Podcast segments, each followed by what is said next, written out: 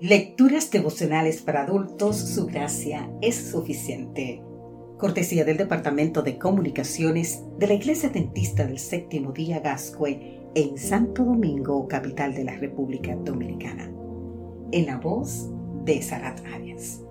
Hoy, 8 de agosto, perros y lobos.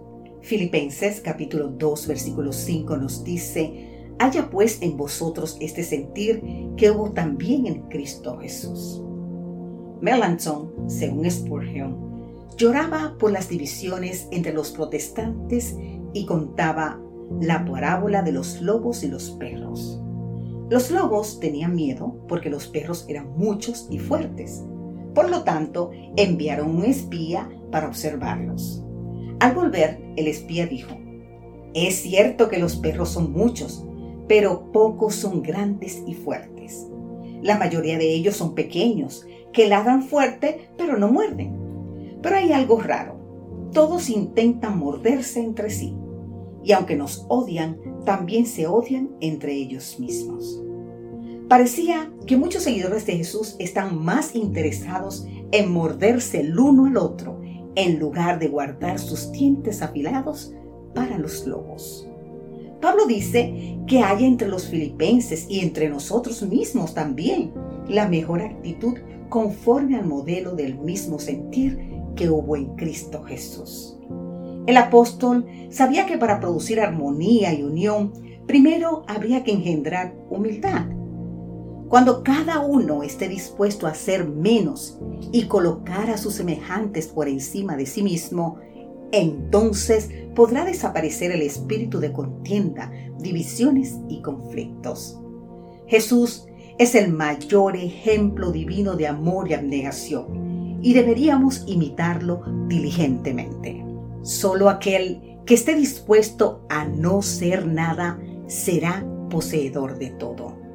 Necesitamos la misma actitud, los mismos sentimientos y la misma abnegación que Cristo el amor y sacrificio de Cristo es nuestro modelo y referencia de amor entre nosotros.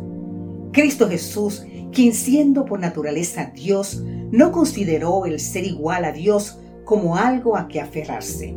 Por el contrario, se rebajó voluntariamente, tomando la naturaleza de siervo y haciéndose semejante a los seres humanos y al manifestarse como hombre se humilló a sí mismo y se hizo obediente hasta la muerte y muerte de cruz. Por eso Dios lo exaltó hasta lo sumo y le otorgó el nombre que está sobre todo nombre, para que ante el nombre de Jesús se doble toda rodilla en el cielo y en la tierra y debajo de la tierra. Te invito a leer más en el libro de Filipenses capítulo 2 versículos 6 al 10. Querido amigo, querida amiga, Cristo se limitó en el uso de sus poderes divinos.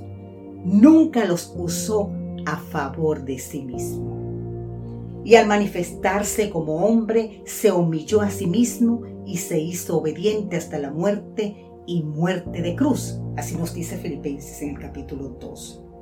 Nuestra lucha no es contra nuestro hermano, el enemigo a quien más hemos de temer es el yo.